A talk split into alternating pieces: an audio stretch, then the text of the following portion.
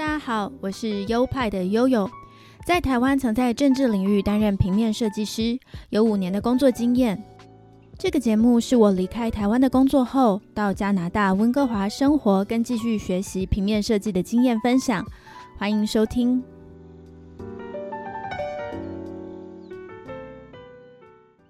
Hello，大家好，欢迎来到优派 Podcast EP 七十六，我是优派的悠悠。Hello，大家好，我是优派的 Leo。哎，好像有一段时间呢都没有听你，就跟大家分享一下你那个学习的状况了。大概有不少的观众应该是蛮好奇你最近那个读书的情况的。那要不这一期你来帮我们简单的分享一下？好，这期可能大部分由我主讲，你就比较轻松了。哎，嗯，最近刚好呢，有朋友来跟我询问来加拿大学 UI UX 的事情，呃，我都蛮推荐我们学校的，因为我觉得不同于学术倾向的课程，我们的课真的非常倾向实用。现在我们升上二年级了，有开始很多事情跟着来，像是毕业展要开始准备了，哇，大家都磨刀霍霍，想要把最好的一面呈现出来。因为呢，我们的毕业展是一个重要的可以让校外人关注到自己的活动，所以最近会比较忙这个。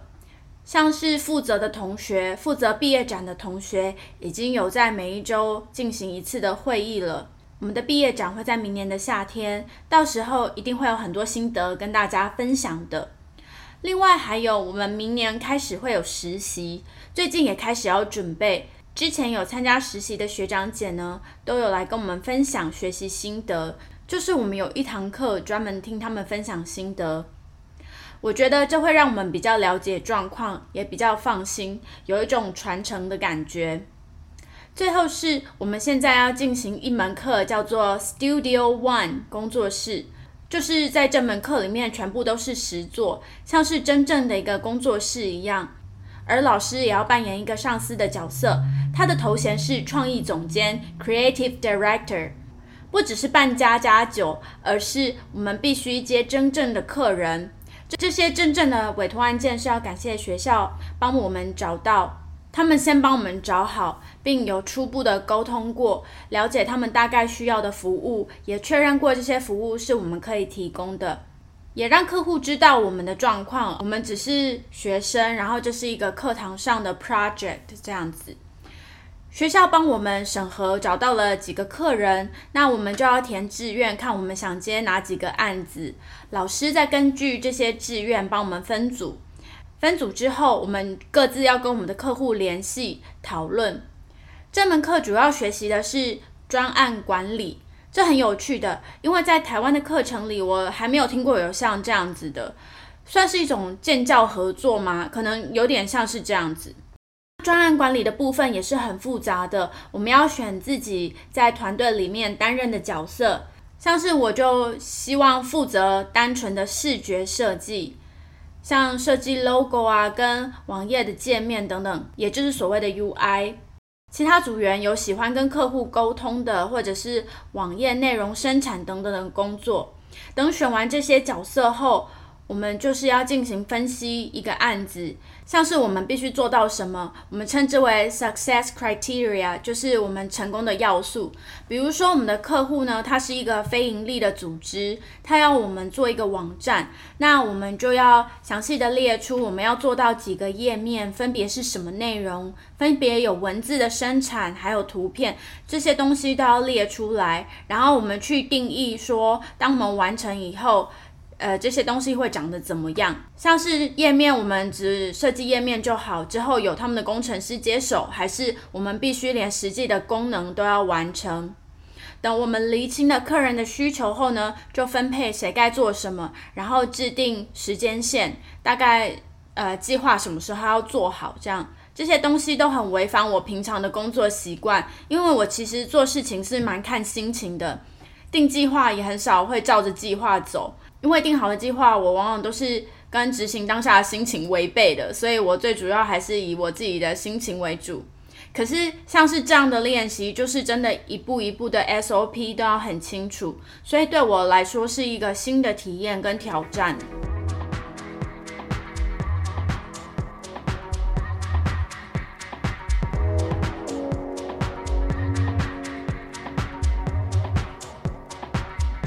设计时间表的制定，我们就必须把设计的步骤分得很细，像是第一步我们要找到参考资料，然后做情绪版。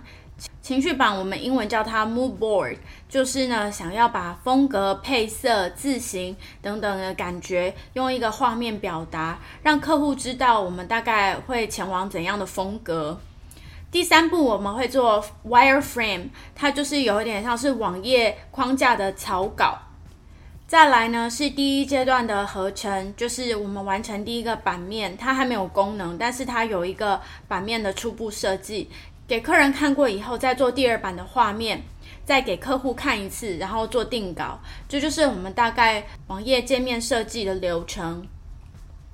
所以设计其实不是随便画一张图那么简单，它是很缜密的计划，以及跟客户很密切的沟通。因为我们的策略都是根据使用者的体验来行动。那这一门课目前就正在进行中。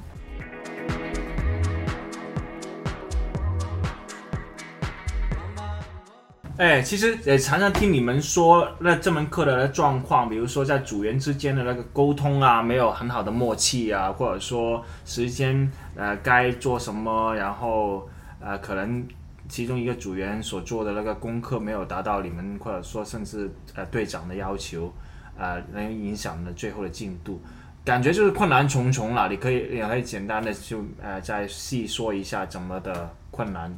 有这门课就是呃团队合作是非常重要的。虽然一开始有一点点就是节奏没有对上，大家的工作习惯不一样嘛，但是后来我都觉得哦，大家有越做越好，越来越像一个 team 的感觉，然后我们的沟通越来越可以对得上，这是真的是蛮好的。我们这一队的成员有四个是由老师指派分组的，队长也是由老师指派。队长呢是我们之中年纪最小的，他大概只有十九二十岁，但是他非常有领导能力，展现了大将之风。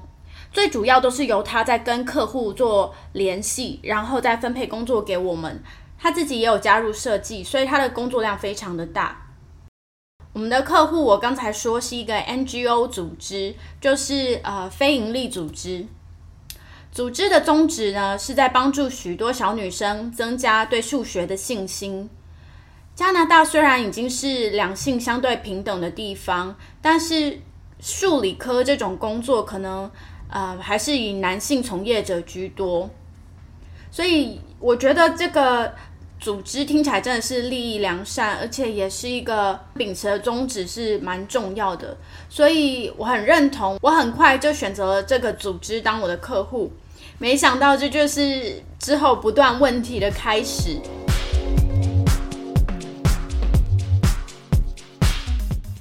好，让我娓娓道来。一开始呢，我们就是拿到这个团体的简短介绍以及他需要的服务。他们说他们需要一个网站，他们已经有自己的 logo 跟内文，还有可以用的照片。但是我们后来才发现，哇，他其实内文根本就还没有写。所以我们开会已经跟他开了大概一个多月，我们都还没有拿到他的内文。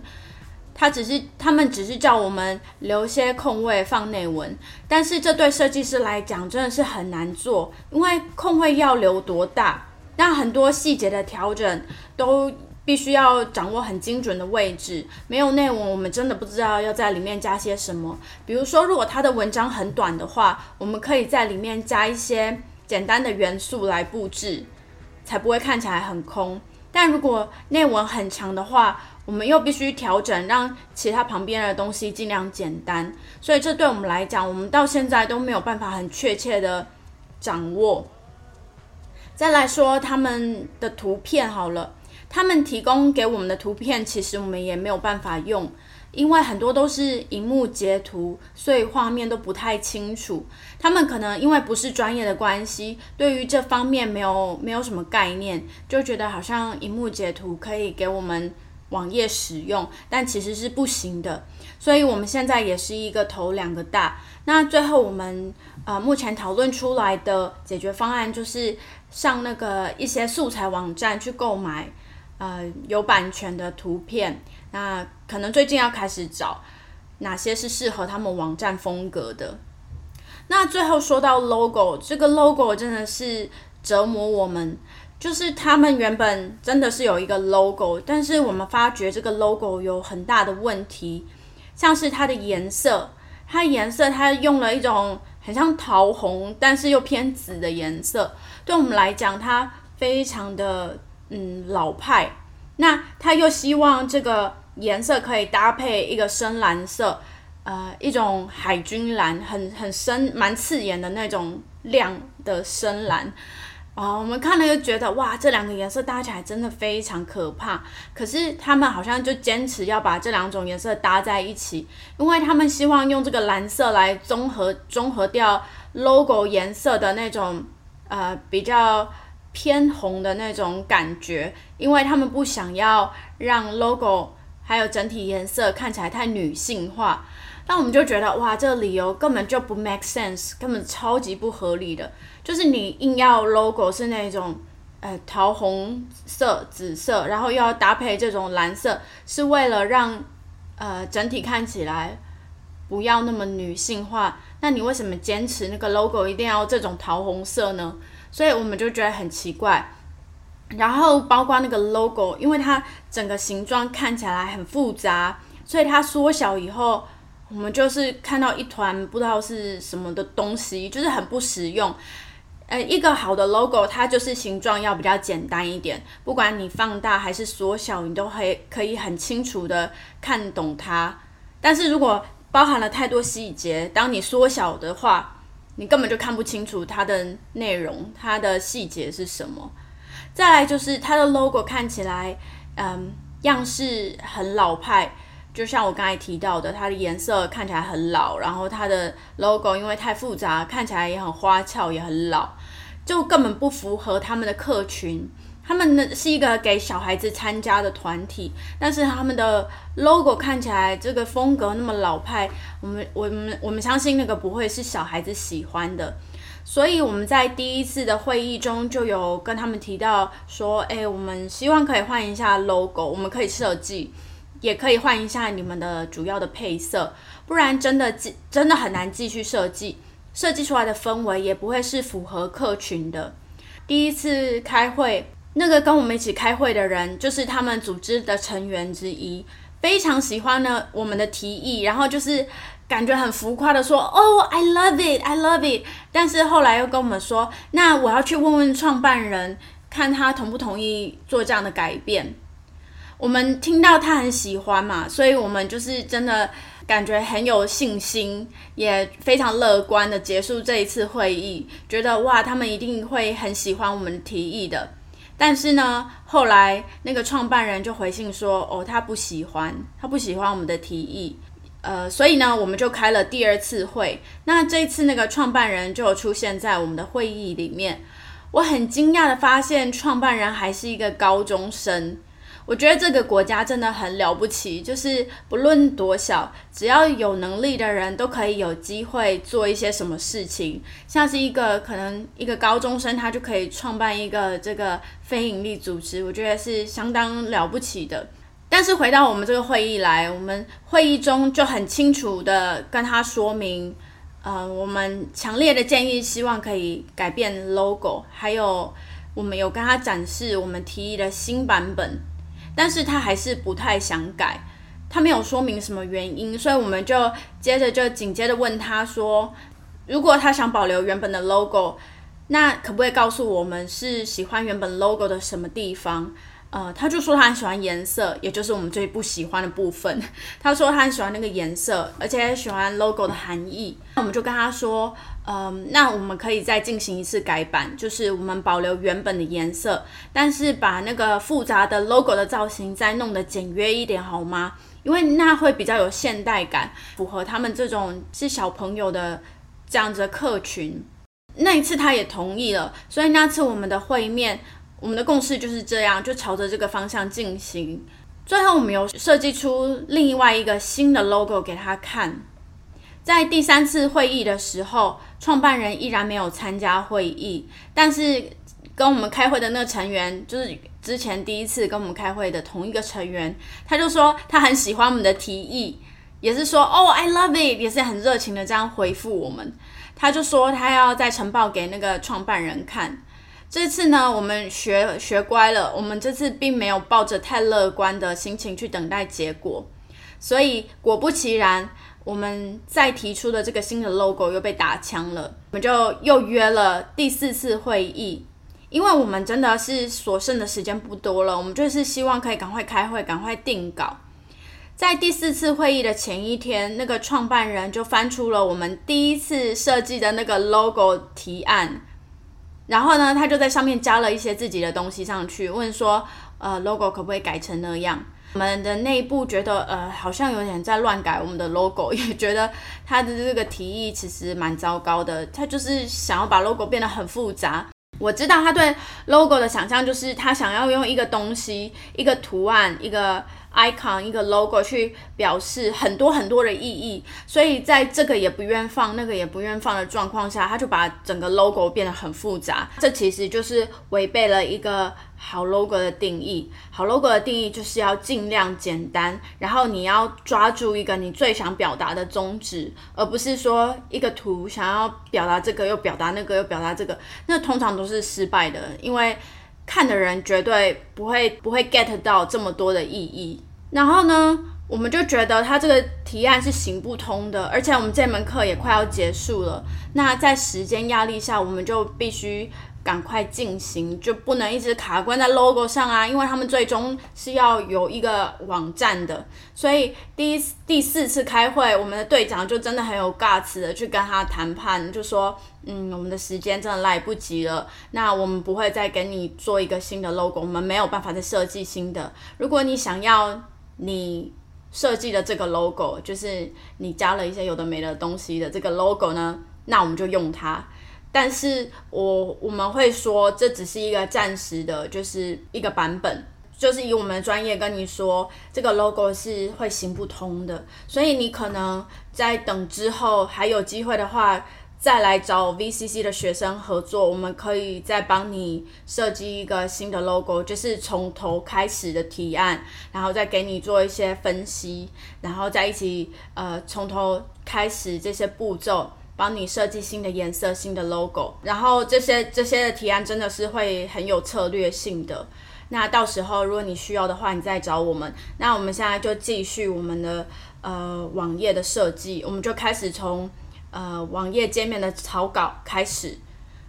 所以我们现在就是等于转移我们的重心，我们就是放掉 logo 设计那一块了。即使他要用的 logo 跟颜色都很糟糕。我们还是继续我们的网页设计，所以目前我们就是网页的设计在进行中。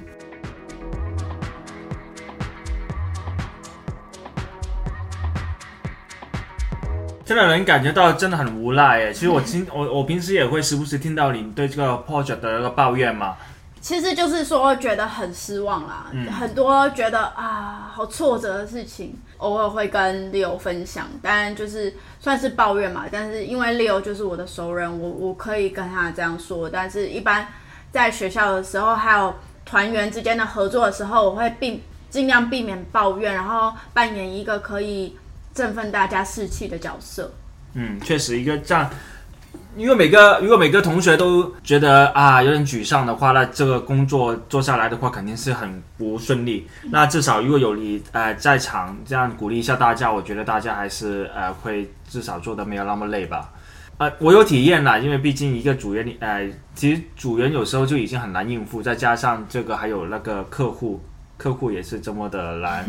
难相处，也不是难相处了，可能就是说他的要求就不符合你们的那个呃。初衷嘛，嗯，我们一直没有达到一个共识。嗯，对对对，这是都是那个题外话。那总体来讲的话，那你觉得呃这堂课的经验怎么样呢？呃，我可以说我还是抱着一个相当正面的心情来看待这一次的经验。虽然整体来说这个案子给我们的压力蛮大的，然后也常常让我们觉得挫折跟焦虑。觉得业主其实就很不 open minded，他根本没有开放心胸，要接受一些更专业的改变。但我相信这可能是普遍业主的状况，因为如果不在这个行业内，其实是很难理解，呃，我们的评估建议对这个市场是有多重要的。很多人就是就像我刚才说的，一个 logo 想要表现很多的意义，或者是说呃一个设计里面想要加这个加那个，觉得好像这些东西都有达到才呃值回票价那种感觉，觉得付出的钱才。才值得这样子，但其实设计不是这样，设计是越简单越好。一个东西只说一个重点，这是这是最好的，不要又要这样又要那。那很多业者是不知道的，所以沟通起来其实有的时候就有这些落差。那我觉得身为一个设计师，也必须理解这样的落差。并且要真的跟客户说明，就像我们开会的时候有跟他们真的说明说，呃，他们的 logo 的问题是什么，并且我们有真实展示出如果缩小 logo 的状况是什么，让他们看，诶，真的，呃，很多细节都不见了，真的把这个问题展示给他们看。所以我就觉得，呃，设计师不要常常觉得好像别人不懂自己的专业，不尊重专业，其实。客户没有义务要理解你这些，最重要的是设计师必须展示问题在哪里，然后再解释说这些东西的可行解释方法，这样子就是尽力做到最好。虽然客户不一定会接受，我们就是想办法呢尽力让客户了解。那当然，呃，如果客户不能了解的话，我觉得我们就是做一个折中吧。像是我们在这个案例里面就放掉了 logo 设计这部分。好，你你要用这个，你坚持用这个，我们就用这个。但是我们有告诉你说，这中间呃可能会产生的问题。然后，如果你真的觉得事后想想还是必须解决这些问题的话，你有怎样的补救方法？像我们的补救方法就是说，你未来还可以再找呃 VCC 的学生做设计，因为我们之后也有这样的课程。呃，可能可能不一定是我们接手，但是呃，你如果再回来的话，你是很有可能得到这些呃解决问题的方法的。所以我觉得这门课其实是很让我们很真实的走一遍了未来可能会经历过的状况，未来也会变得更加有经验。所以我觉得是很幸运的。比起很多组的同学，哇，他们走的都非常顺利。但是我不知道那是福是祸，因为现在我们是一个学生，我们犯错，呃，有人可以教我们，有人可以救我们，老师会会救我们，会帮忙我们。像是老师在这整个困难的过程中，也一直在帮忙我们。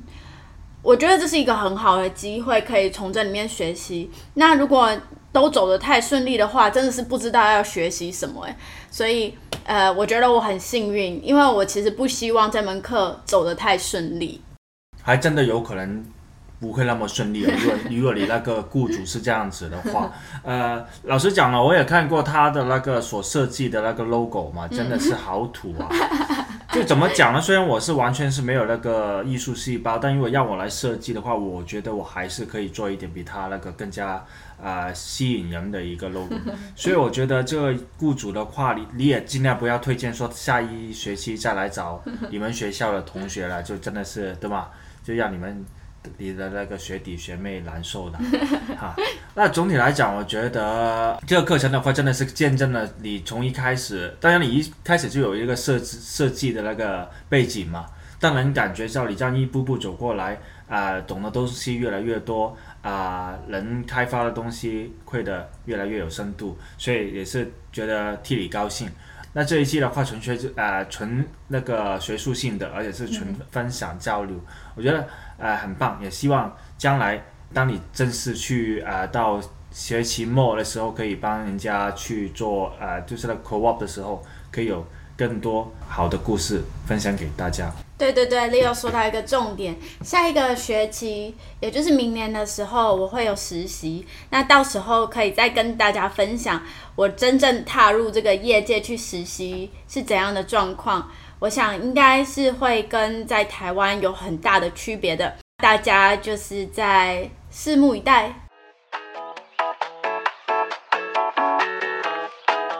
好的，那就是今天全部的内容了。希望你们会喜欢，喜欢的话也欢迎分享给你们亲朋好友们，尤其是想要到加拿大来学设计的朋友们。